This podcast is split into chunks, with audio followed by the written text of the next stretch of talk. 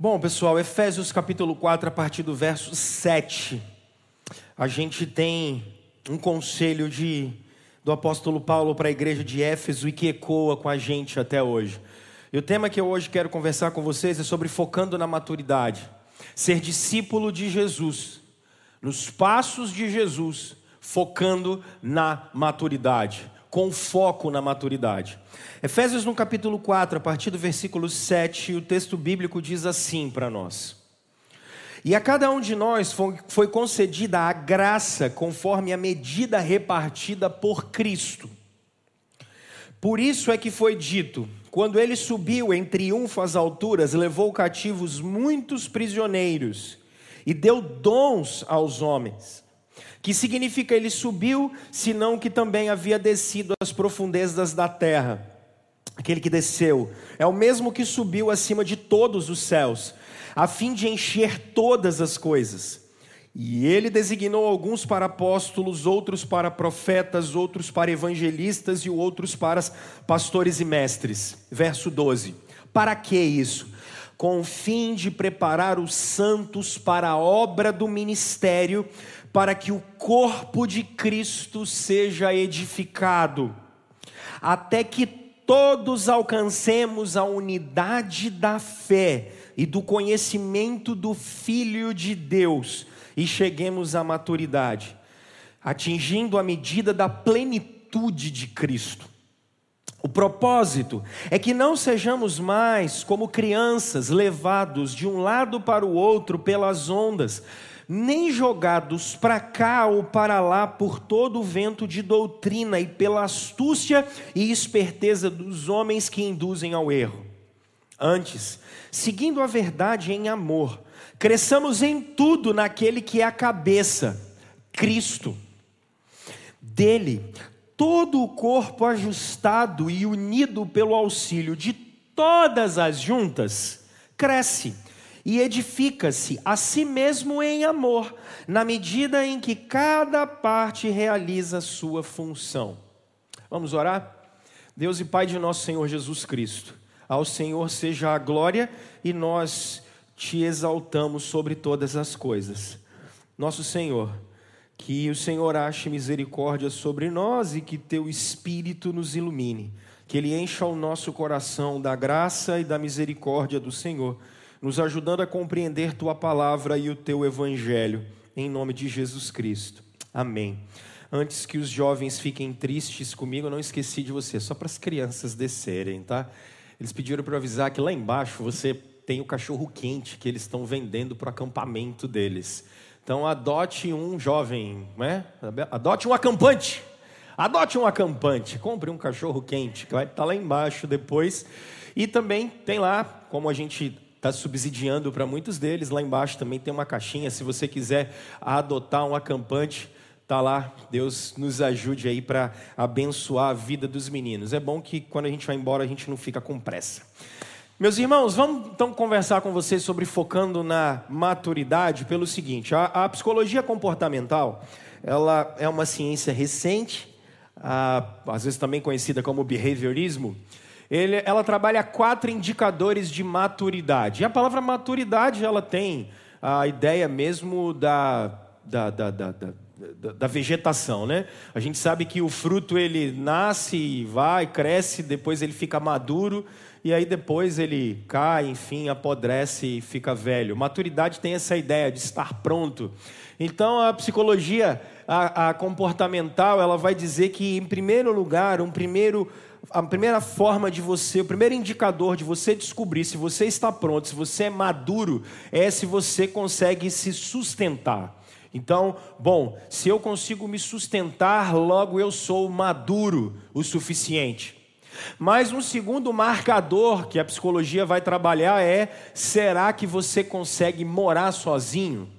Se você conseguir morar sozinho, logo, isso é uma forma de você saber que automaticamente você não só paga as suas contas, como você dá conta de sobreviver. Você não precisa de ninguém, então automaticamente você é alguém maduro. Bom, uma terceira, um terceiro marcador da psicologia comportamental é dizer o seguinte: será que você consegue manter por mais de três ou quatro anos um relacionamento estável? Será que você consegue ah, ter uma esposa, ter um marido? Ou talvez você não chegou ainda, mas está se programando para casar. Então você consegue ter uma noiva. Se bem que tem uns caras que tem noiva por 10 ou 12 anos, né? É até, aí quando fala em casamento, você para. Já viu isso? É engraçado demais. Mas se você consegue ter um relacionamento com alguma pessoa por mais de algum tempo, por mais de três ou quatro anos. Mas há um quarto marcador muito interessante que é ter filhos. Porque, segundo o comportamentalismo, o fato de nós termos filhos, automaticamente a gente vai abrindo mão da gente mesmo para que a gente ah, veja outros seres humanos serem desenvolvidos. Então, se você tem esses quatro marcadores, você logo está conseguindo ser alguém maduro. Eu acho que eles são importantes, eles são interessantes. E se vocês analisarem, por exemplo, nós estamos vivendo um tempo em que, por, por exemplo, os jovens têm 30, 35 anos, eles não saíram da casa dos pais ainda. E eles já fizeram doutorado e dizem assim: não, eu ainda não estou pronto para viver. Não sei se vocês já observaram isso. É, é, é uma coisa muito estranha. A gente tinha uma cultura, por exemplo, de no passado a gente casava um pouco mais cedo. A gente tinha um, dois, três, cinco filhos. Mas hoje, se você conversa com uma mulher de 18, 20, 25 anos, aí sabe, aí ela, por exemplo, já teve um filho, não é? Aí ela teve um filho, estourando dois, que é, o, que é a média que nós temos. Aí você fala para ela assim: quando é que você vai ter o terceiro? O que ela diz para você? Nunca. Eu quero eu quero viver. Percebe? Eu quero viver, eu não posso ter mais filho. Nossa, eu preciso viver. Percebe o marcador como ele é complicado? Porque, ainda que ele seja interessante, nós não queremos ter filhos, porque, para a mentalidade da gente, ter filho atrapalha a vida. Você ter alguém, então automaticamente, você ter alguém que você tem que se dedicar, você não vai querer fazer isso. Dá muito trabalho. Então, se dá muito trabalho, logo eu não quero. Agora, o, eu, eu, chamo para nossa conversa um articulista do, do, UOL e também filósofo do nosso tempo, que é o Luiz Felipe Pondé, e ele escrevendo no UOL, ele diz uma coisa muito interessante sobre um fenômeno chamado amadurecimento versus apodrecimento. Isso é interessante. Diante disso que eu tenho falado com vocês, amadurecimento versus apodrecimento. Porque percebam, meus irmãos, que me parece que a cultura, e o Pondé vai articular isso muito bem, a cultura do nosso tempo, ela tem uma valorização daquilo que é jovem. Mas ela também tem o alvo como sendo a felicidade e o alvo como sendo a quebra de vínculos. Se essa cultura é assim, nós perdemos uma coisa, por exemplo, se vocês observam o livro de Eclesiastes. Vocês já olharam o livro de Eclesiastes na Bíblia. E se você não leu, eu queria te desafiar essa semana a ler, ainda que você não seja crente. Você tem uma coisa que a, a literatura chama de o, o mais velho como sendo o narrador da vida. O mais velho, ele é visto como o mais experiente, então ele experimentou muitas coisas da vida, especialmente nos três primeiros capítulos, ele começa a mostrar tantas coisas que ele experimentou, e aí ele chega no final e ele tem a autoridade de alguém vivido, e ele, como narrador da vida, como mais velho, ele obra falando assim: olha, jovens, olhem para a mocidade de vocês e adorem a Deus lá na mocidade de vocês. No nosso tempo, nós não temos mais os mais velhos como sendo narradores da vida. Porque, na verdade, na nossa cultura, ficar velho não é sinal mais de amadurecimento, mas de apodrecimento. Você não está mais vendo os mais velhos sendo valorizados na nossa sociedade.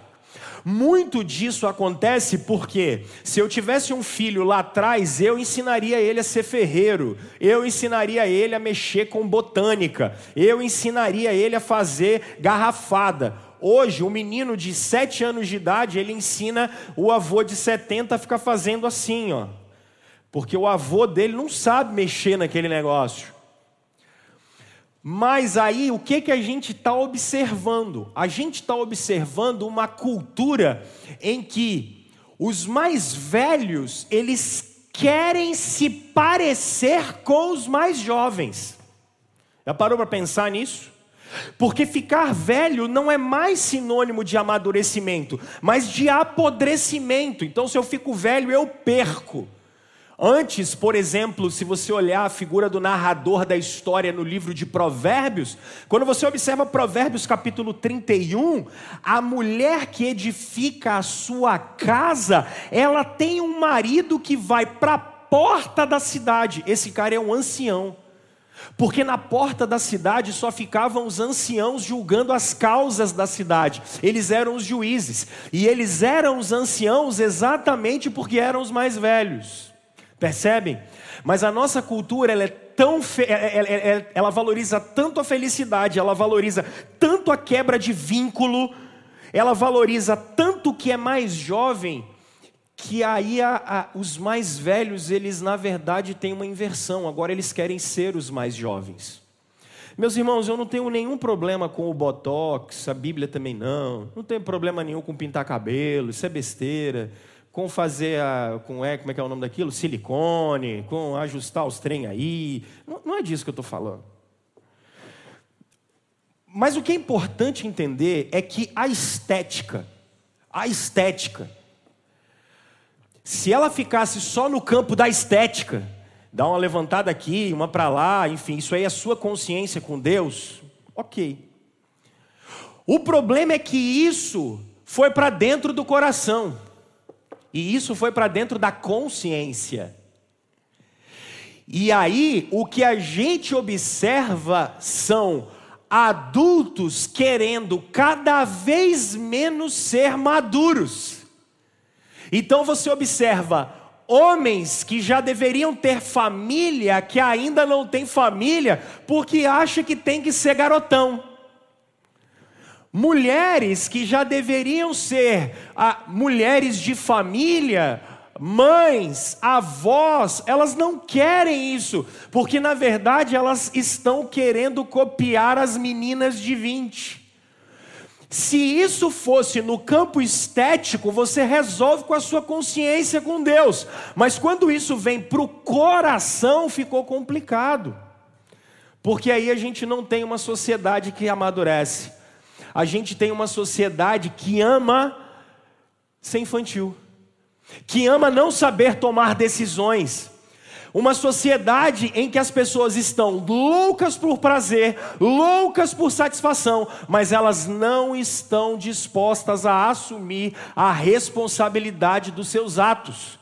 Porque na definição do senso comum que vocês veem no dia a dia, o que é amadurecimento, gente? Amadurecimento é simplesmente a capacidade que a gente tem e a resiliência que a gente tem de tomar as decisões corretas, mas se a gente tiver decisões erradas, que a gente assuma o rojão. Isso é ser maduro. É você aprender que todos os seus atos eles têm efeitos, que as suas afeições precisam ser direcionadas que as suas omissões também causam consequências, e que se tudo aquilo que você faz ou que você deixa de fazer, automaticamente tem uma consequência. Então, nós observamos uma sociedade no nosso tempo em que as pessoas não querem assumir responsabilidades. Deixa eu, eu revisando isso, deixa eu mostrar uma coisa para vocês que é muito singela. Pois vocês conversam, a Fernandinha está ali atrás. Fernandinha assume, por exemplo, ela pega um rojão danado na prefeitura de Vitória. Ela, como se, com serviço social, ela atende mulheres em situação de risco social, violência, essas coisas assim. Vocês já pararam para pensar como é que é o nosso tempo em relação a isso? Olha só. A gente vem de um período de uma liberação sexual absurda. Absurda. Absurda, absurda, absurda. Olha o que, que a nossa cultura fez. Ela esvaziou, por exemplo, o casamento de significado. Ela esvaziou o sexo de responsabilidade. E aí sabe o que, que acontece? Um, um, de vocês aqui trabalha na polícia militar e, e, veio me contar uma, uma operação que fez um dia desse. Só para eu poder deixar bem claro como é que a sociedade está. Foi atender uma ocorrência de uma menina de 14 anos de idade que já tinha tido dois abortos e estava grávida de oito meses. Percebe o que é isso? Se você esvazia a instituição casamento que foi dada por Deus, olha o que sobra e tinha ficado grávida em baile funk, ninguém sabe o pai. Depois de dois, com 14 anos. A minha filha mais velha tem 13. Entende isso? Só que aí você vai fazer o quê? Vamos cobrar os homens. Os homens eles estão assim, ó. Porque meninas, sobra no colo de quem? De vocês. Sobra no colo de vocês. Por isso que se você quer ter homem maduro, não dá sexo para ele. Só depois do casamento, porque se você der, minha filha, acabou. O que ele mais queria, você já deu. Não tem mais nada. Entende isso? É essa sociedade imatura que a gente está. É uma sociedade esvaziada de valores. Ela é esvaziada de compromissos. E aí sobra no colo, às vezes, da família. Aí um, rapaz aqui que ele é PM, ele, ele falou que foi atender uma, uma ocorrência. Aí ele chegou para atender a ocorrência. Era uma mãe de 28 anos. Quantos filhos essa mãe tinha?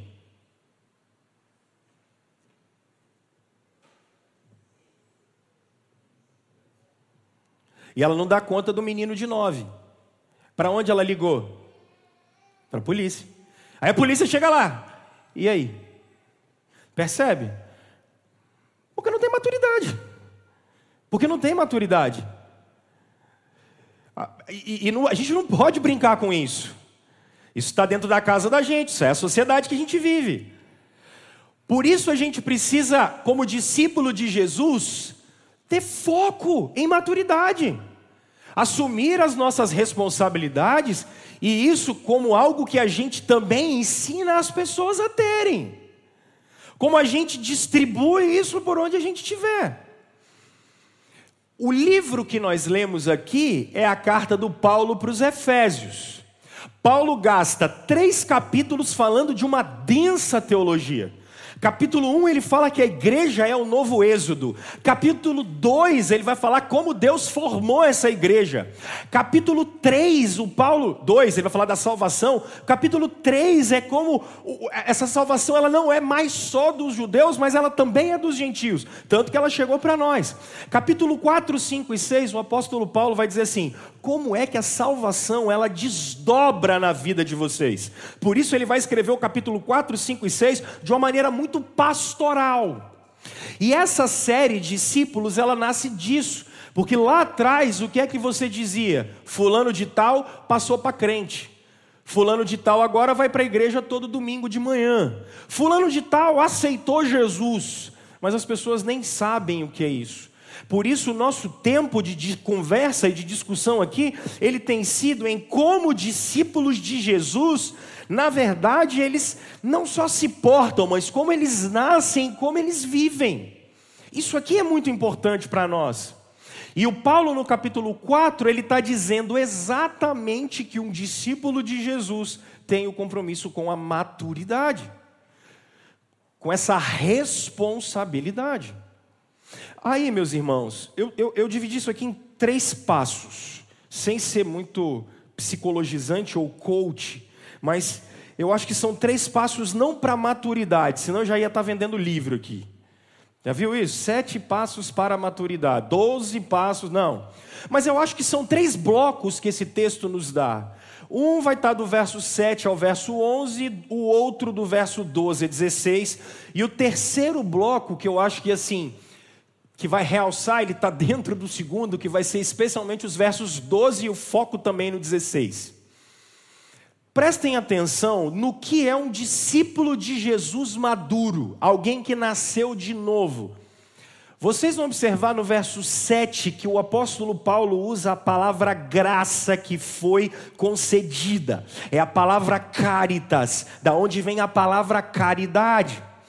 O apóstolo Paulo, agora, no verso 8, ele vai citar o Salmo 68, verso 18. E por que que Paulo está citando o Salmo 68, verso 18? Porque quem é que fez a caridade para os cristãos? Quem fez a caridade para os cristãos foi Jesus ok? Jesus é o que deu uma caritas, ele deu um dom, ele deu uma graça para gente. E por que, que o apóstolo Paulo, como um bom rabino, vai citar o Salmo 68? Porque ele vai dizer o seguinte, irmãos: o Salmo 68 é a ideia de Iavé, o Deus da aliança, que está olhando todos os reis da terra, e o que Iavé faz? Ele desce a terra, e quando ele desce a terra, o que ele faz? Ele vence a batalha contra todos os reis da terra, e Iavé, o Deus da aliança, volta para os céus em glória. É por isso que esse texto está dizendo assim: quem é que subiu, senão aquele que desceu?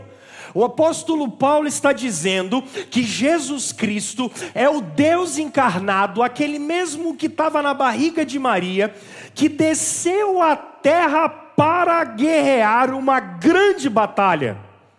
Só que se você fosse ah, um faraó, ou se você fosse um rei da antiguidade, e você ganhasse uma batalha, o que é que você fazia? Você voltava para sua terra, primeiro com os, os despojos de guerra, e segundo com escravos. Logo, como é que um grande general de batalha vinha voltando para sua terra? Ah, quem assistiu aquele filme Ben-Hur, isso está muito bem lá. Tanto o antigo quanto o novo, um, um remake dele. Se você fosse um grande general de guerra, você entraria na cidade e atrás os escravos, porque eles seriam escravos todos nus, porque eles eram envergonhados. Você ganhou a batalha deles. Eles vinham amarrados, manietados, e você na frente, a, a, a, como um grande general de guerra, e atrás, atrás viriam os seus soldados, e eles carregando, se você tivesse ouro, você ele ia trazer ouro, se você tivesse, sei lá, um milharal, ele ia trazer milho, qualquer coisa. Agora olha a visão do Salmo 68 e olha o que, que Paulo está falando. Jesus entrou na história. Ele veio para uma grande batalha, só que a grande questão é que a batalha dele não é contra exército nenhum. A grande batalha dele é contra Satanás, é contra o mundo, é contra o pecado. Aí Jesus vem, só que diferente de levantar uma espada e começar uma revolução e se juntar aos zelotes, aos fariseus, a saduceus, Jesus não faz isso. Jesus vem até essa terra e como uma ovelha muda, ele vai para a maior luta que alguém poderia lutar, que é aplacar a ira do Deus vivo e não só aplacar a ira do Deus vivo, como fazer reconciliação entre nós e Deus. Olha o que é isso. É isso que é a obra de Jesus. Quando o sangue dele está sendo derramado, é a morte da gente que está entrando ali. Nós estamos transferindo para a gente o pecado dele. É como no sacrifício do Antigo Testamento, quando alguém colocava a mão na cabeça do animal e o pecado dessa pessoa era transferido para o animal e o sacerdote vinha e matava o animal. Só que agora não é qualquer cordeiro, é o cordeiro de Deus que tira o pecado do mundo. E ele está ali levando exatamente o meu pecado e o seu pecado. Essa é a morte que homem nenhum poderia morrer. Por isso, aceitar Jesus nada mais é do que você dizer assim: Eu creio que você é o meu substituto, eu creio que você morreu no meu lugar, eu creio que agora eu sou filho de Deus por sua causa, porque você era o filho. Eu creio que você morreu a minha morte, e eu estou acreditando que no último dia eu vou ressuscitar dos mortos. E essa batalha, meus irmãos, homem nenhum consegue ganhar. Só que agora o que acontece? Quando a terra está em trevas, eis que Cristo rompe as trevas, eis que Cristo rompe com a morte. E quando ele rompe com a morte, é essa figura que está na cabeça do apóstolo Paulo. Ele rompe com a morte, e vocês vão se lembrar que Jesus subiu aos céus. Por isso o apóstolo Paulo diz assim: que ele encheu todas as coisas. Verso 10: Aquele que desceu é o mesmo que subiu acima de todos os céus. O Senhor Jesus foi entronizado. Ele sentou não no trono de Roma, não em Brasília, não no Palácio Anchieta, não na prefeitura de Cariacica, mas Jesus sentou no trono do universo. E ele encheu todas as coisas com a sua glória. E essa é a grande batalha, é por isso que o Apocalipse trabalha Satanás como estando amarrado, porque, como um grande perdedor da batalha, o grande general, o Senhor Jesus Cristo, ele ganha a batalha cósmica para que o meu pecado fosse perdoado e o seu também, para que a vida dele pudesse passar para nós. E é essa batalha que ele vence, é por isso que não tem condenação contra nós. É por isso que nada pode separar a gente do amor de Deus, porque a grande batalha foi vencida pelo Rei dos Reis. Agora, olha que incrível, pessoal. Quando Jesus vem, ele está dando o que é dele, o que ele ganhou para nós, é isso que o Paulo está dizendo. Por isso que o Paulo diz no verso 7: E a cada um de nós foi concedida a graça, conforme a medida repartida por Jesus Cristo. O grande general de guerra, ele nos deu o que foi dado a ele no batismo, o Espírito Santo. E o Espírito Santo concedeu dons para a gente, meus irmãos. O Espírito Santo nos deu dons. Isso é maravilhoso demais, porque a obra de Jesus é exatamente essa. Agora deixa eu tentar deixar isso muito prático para você. E o que isso tem a ver com maturidade? Eu era pequeno, estou na casa de gente que a gente não conhece. Cheguei lá, o que, que meus pais faziam comigo? O que, que você faz com seus filhos? Chegou na casa dos outros. O que, que você faz com os seus filhos? Ah, não mexe nada não, hein, menino? Na casa dos outros a gente não pode entrar em qualquer lugar, não é assim? Não sai pegando nada não. E quando o moleque abre a geladeira da casa dos outros? Misericórdia, a cara vermelha. Você fala assim, ah, Jesus, vocês não sabem onde se colocar, né? Pessoal, olha só. Ah, os pais da gente, na nossa cultura, eles nos ensinaram uma coisa muito legal. Quando alguma coisa é do outro, o que é que você tem que fazer? Cuidar bem. Você pegou alguma coisa com alguém, o que, é que você tem que fazer? Cuida, porque a gente tem que cuidar do que é dos outros, às vezes melhor daquilo que a gente cuida da gente. Não é assim que a gente aprendeu? Não é assim que a gente ensina para os filhos da gente? Não é assim que a gente aprende o tempo todo? Agora, olha só: sabe como é que começa a maturidade na vida de um cristão? Quando ele entende que tudo é de Jesus e nada é dele. É aqui que a vida começa. A terra é de Jesus. A glória é de Jesus. Os dons são de Jesus. O poder é de Jesus. Salmo 24: Minha é a terra e todos os que nela habitam. Eu não sou meu, você não é seu, a minha mulher não é minha mulher. Ela é antes de tudo de Deus. Meus filhos são do Senhor. Rômulo, você gosta de falar, hein? Você fica aí, você fica uma hora falando. Ei, isso aqui é dom de Deus. Sabe por quê? Porque é para a glória de Deus. E agora, alguns de vocês também têm dons de falar, melhor do que eu, alguns de vocês contribuem. Tem gente aqui que tem um coração que não cabe no peito. Pode tira o que é dele para dar para os outros, não é assim que a gente faz às vezes? Alguns de nós, a gente atravessa o mundo todo para dar carona para alguém para fazer esse cara se sentir bem, ou essa pessoa se sentir bem. Alguns de nós temos o dom, a gente fala palavras de carinho, alguns contribuem bem para que outros tenham a misericórdia de Deus na vida da gente. Percebe, gente? Tudo isso é de Jesus. Nada é nosso. Nada, nada, nada, nada é nosso. Tudo é de Jesus. Tudo. E isso muda tudo. Porque a, a gente vai passar a cuidar melhor das coisas quando a gente entender que tudo é de Cristo. Então, olha só. Essa igreja aqui é de Jesus. É, o pastor de vocês não sou eu, é Jesus. Eu sou só ah, um preposto dele aqui. E no final das contas, quando eu estou com a minha mulher, eu tenho que cuidar dela porque ela é de Jesus. E quando eu tenho que estudar para pregar, eu preciso estudar para pregar, não é para ficar bonito para vocês, mas porque Jesus deu isso para mim. E amanhã, quando você for trabalhar, na verdade, você não está indo lá fazer qualquer coisa.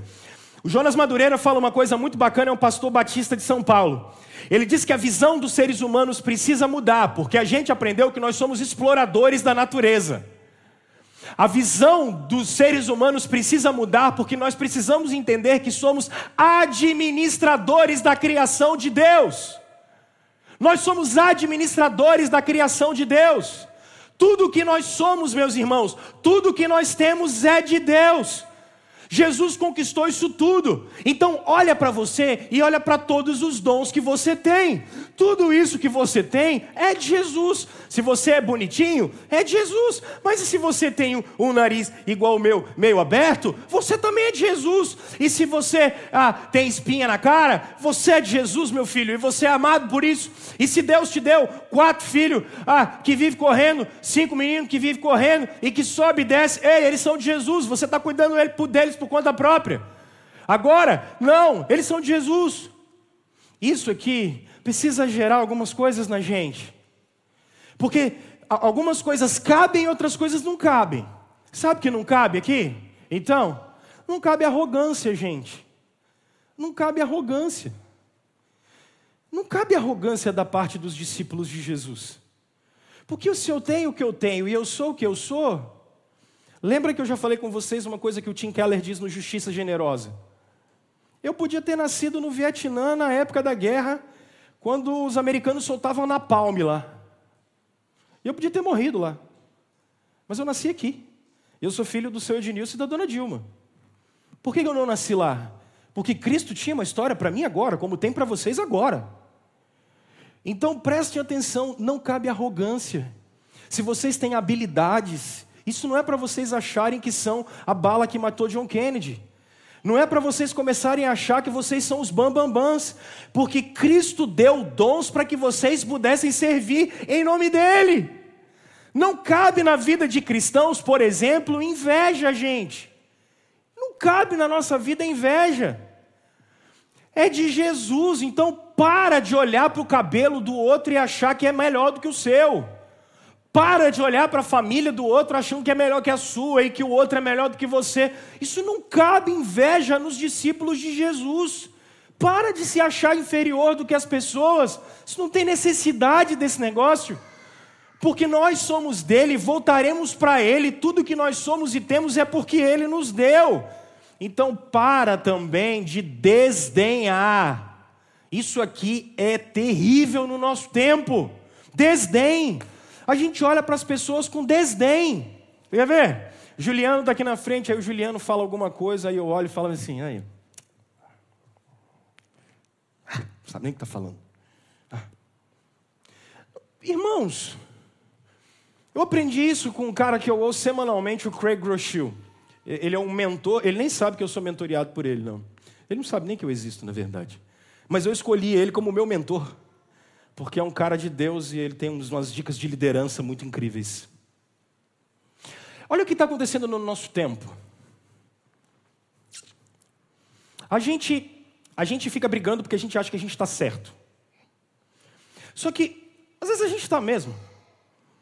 A verdade e a realidade às vezes são essas. Mas a gente é tão arrogante e a gente desdenha tanto dos outros, da vida dos outros, do que as pessoas são. A gente se acha tão superior a elas, que aí, aí vem o segundo passo para a morte espiritual. A gente acha que a gente é juiz da vida das pessoas. E aí a gente começa a julgar todo mundo. E quando a gente julga todo mundo, vem o terceiro passo da morte.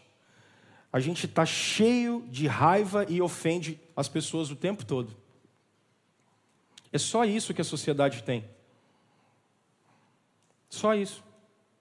Raiva e ofensa. Raiva e ofensa.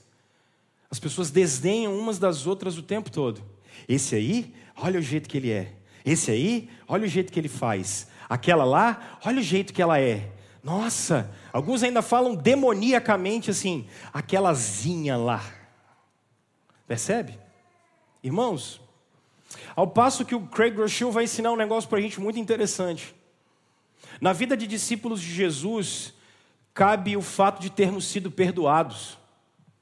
Uma vez que nós somos perdoados, o que existe é o fato de sabermos que fomos aceitos. Eu não merecia, mas eu fui aceito. Se eu não merecia e fui aceito, só pode ter uma reação que brota de dentro dos discípulos de Jesus e vai por mim. Não é raiva, não é ofensa, mas é um amor que transborda de dentro da gente para que o próximo veja Cristo em nós. Porque dele é a terra, porque eu sou dele. A gente fica numa briga no nosso tempo dizendo assim: ah, ah, ah, o dinheiro é do Estado, o Estado administra tudo. Não, o dinheiro é das pessoas, as pessoas administram tudo. Aí vem a Bíblia e diz assim: olha, o dinheiro, as pessoas, é tudo de Jesus. A terra é dele, tudo é para ele, tudo veio dele, tudo vai voltar para ele. Percebe, gente? Maturidade é quando a gente começa a entender que nós temos uma referência, e essa referência é Jesus. Agora, o que é que cabe na vida dos discípulos de Jesus então diante disso? Meus irmãos, gratidão. A gente tem que ser mais agradecido. Eu sei que a gasolina R$ 6,50, mas gratidão, porque a gente ainda tem um carango velho para andar. Ou o cartão do Transcol. Louvado seja Deus. Louvado seja Deus, irmãos. A gente tem que ser mais agradecido. A gente tem que ser mais agradecido porque, às vezes, aqueles de nós aqui que passam os maiores perrengues, e passamos, nós ainda temos alguém do nosso lado que nos dá a mão.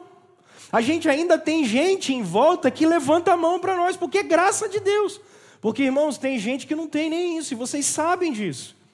Quando a gente entende que tudo é de Jesus, a gente entende que o que a gente é e faz é graça dele, então gratidão.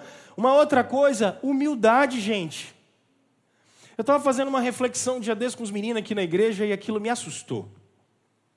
Vocês já leram os evangelhos mesmo? O filho, você já se colocou no lugar de Jesus por 30 segundos? Quando a gente é criança, Meninos, meninos, meninas, meninos, lá no passado, né, quando eu era criança em Barbacena, podia falar de todo mundo, só não podia falar de quem? Da mãe. Isso aqui é da minha época. Fala de todo mundo, mas não fala da minha mãe. Quando fala da mãe, o que, que os meninos faziam? Rapaz, briga na seta. Falar da mãe não vai falar, não, senhor. Agora você já imaginou um soldado romano cuspindo na sua cara? Você já imaginou um soldado romano daquele dando uma cajadada na sua cabeça?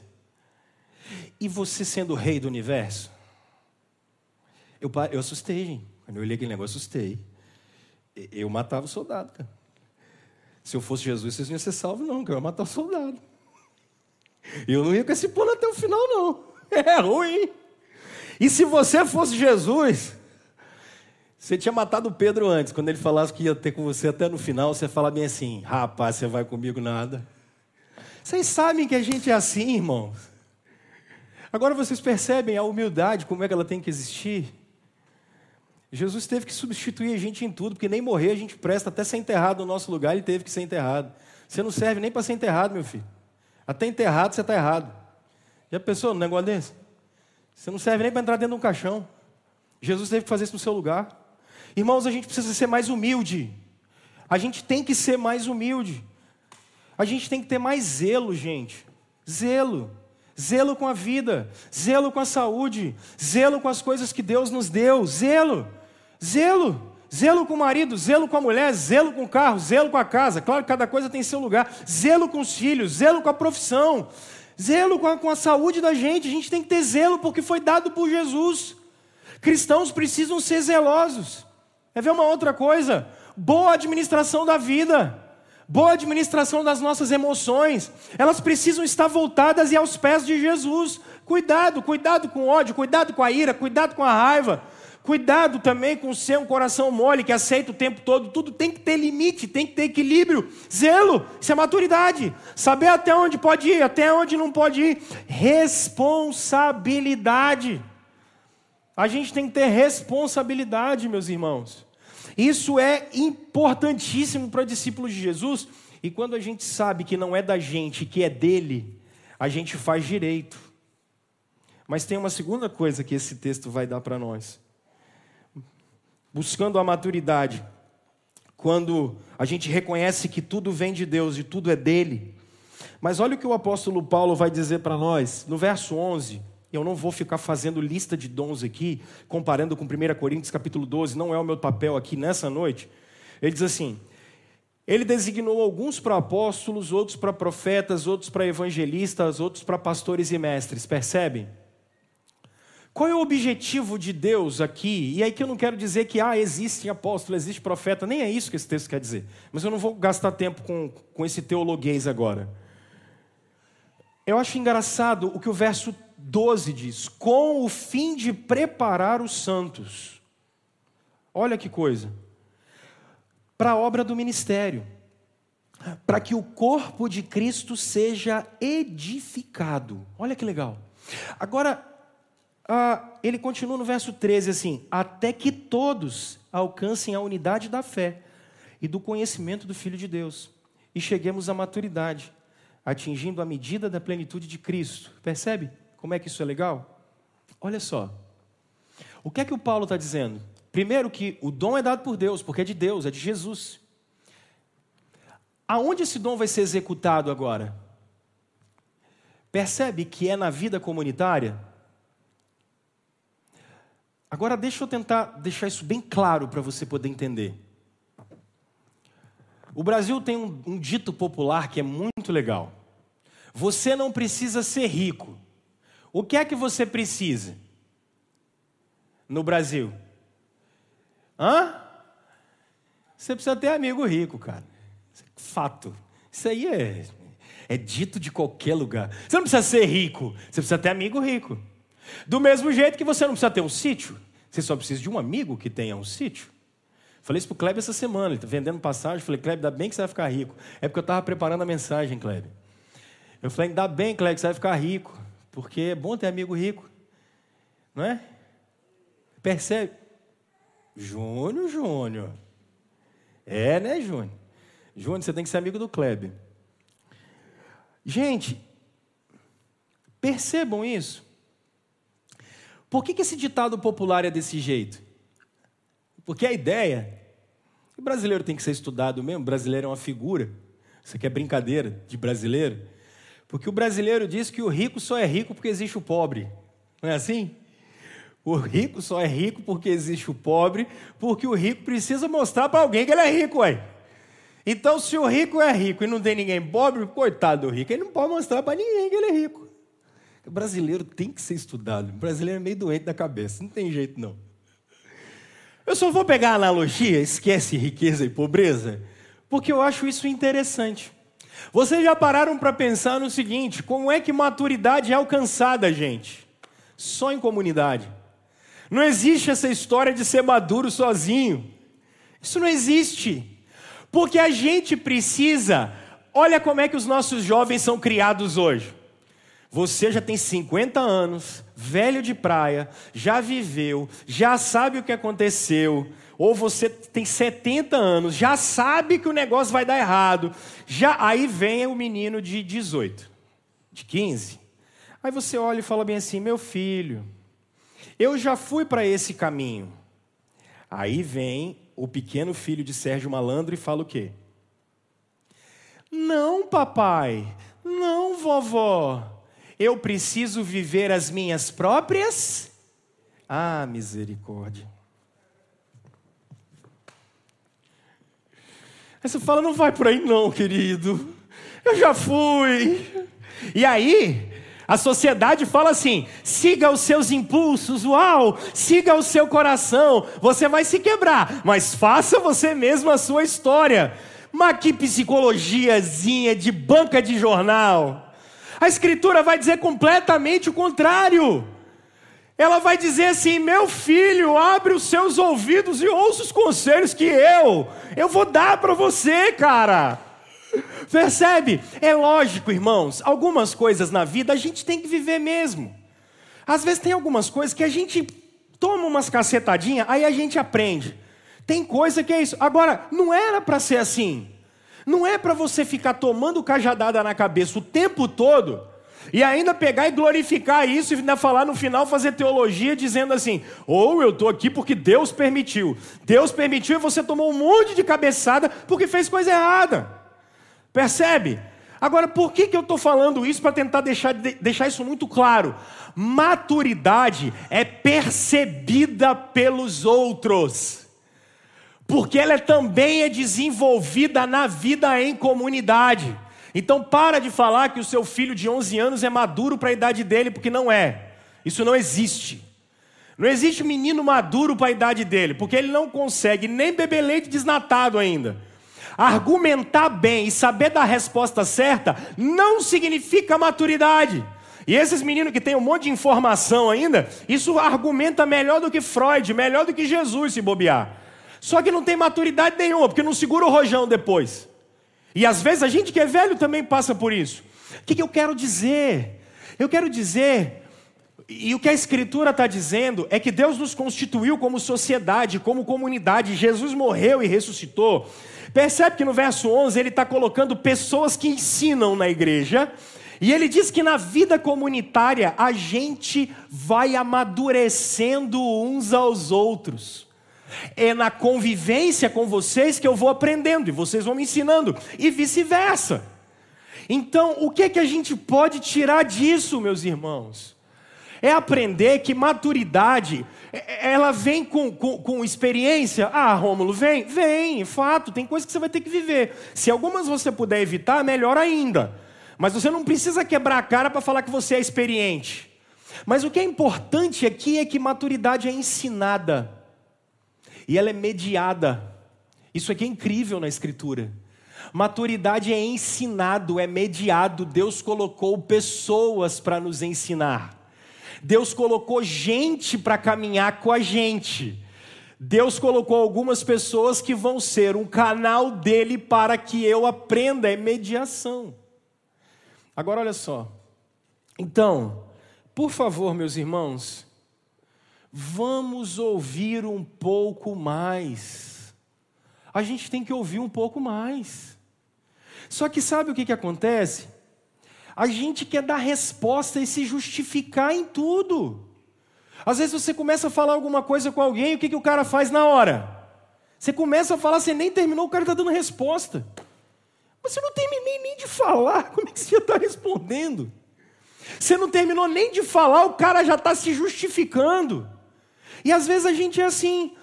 As pessoas, às vezes, que nos amam, vão conversar com a gente, vão falar alguma coisa com a gente. Aí, ao invés da gente ter, deixa a pessoa terminar de falar, meu filho. Terminou de falar, aí você vai fazer tico e teco pensar aqui dentro. Você vai pegar Espírito Santo. Então, qual é desse negócio? É verdade? E a palavra, ela diz o quê?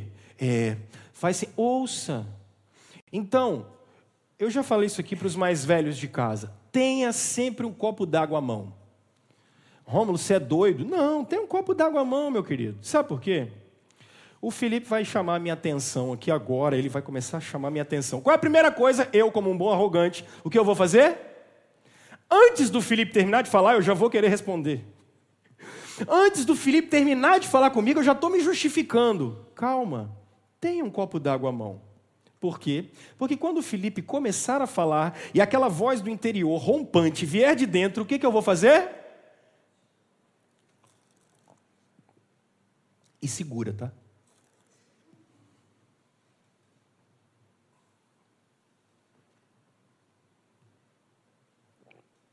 Terminou? Não? Meu querido, ouça o máximo que você vai fazer é jogar tudo fora, se não servir. Acho muito difícil não servir, pelo menos para algum tipo de reflexão, pelo menos para nas suas orações você ponderar esse negócio. Eu acho que a gente precisa parar e, e, e olhar esse negócio. Olha que coisa interessante. Ah, José. Maria chegou para José e falou o quê? José, sou virgem mas estou grávida. Ô, ô, gente, a Bíblia é incrível. Se você fosse o José, você ia fazer o quê? Você falou, Maria, esse beta-HCG seu aí ou está com problema. Ô, minha filha, vamos, vamos, não, vamos procurar um ginecologista aqui de Nazaré, nós vamos ter que resolver esse negócio aqui, minha filha. Não tem jeito, não, tem, tem alguma coisa errada. Mas o que, que o José faz? É para pensar nisso? O cara vai dormir sem Rivotril. Como é que esse cara recebe essa notícia? Ele não toma nem um diazepam e dorme. Ah, José, esse cara tem problema. Não tem condição. Ele não procurou terapeuta na primeira ocasião, porque ele pode ter tido alguém que entrou na frente dele na parada. Mas ele não vai. Ele vai meditar porque ele ouve. E aí sabe o que ele faz, cara? Esse cara colhe. Ele, ele, antes de falar qualquer coisa, ele ouve. E aí ele vai meditar. É bonito isso, Lucas dizendo. Ele vai meditar. Então, ao invés de você ser pronto, calma. Às vezes o Toré tem uma experiência para me contar que eu posso falar assim, pô, o Toré viajou na maionese aqui agora. Mas no mínimo eu vou ouvir ele, cara.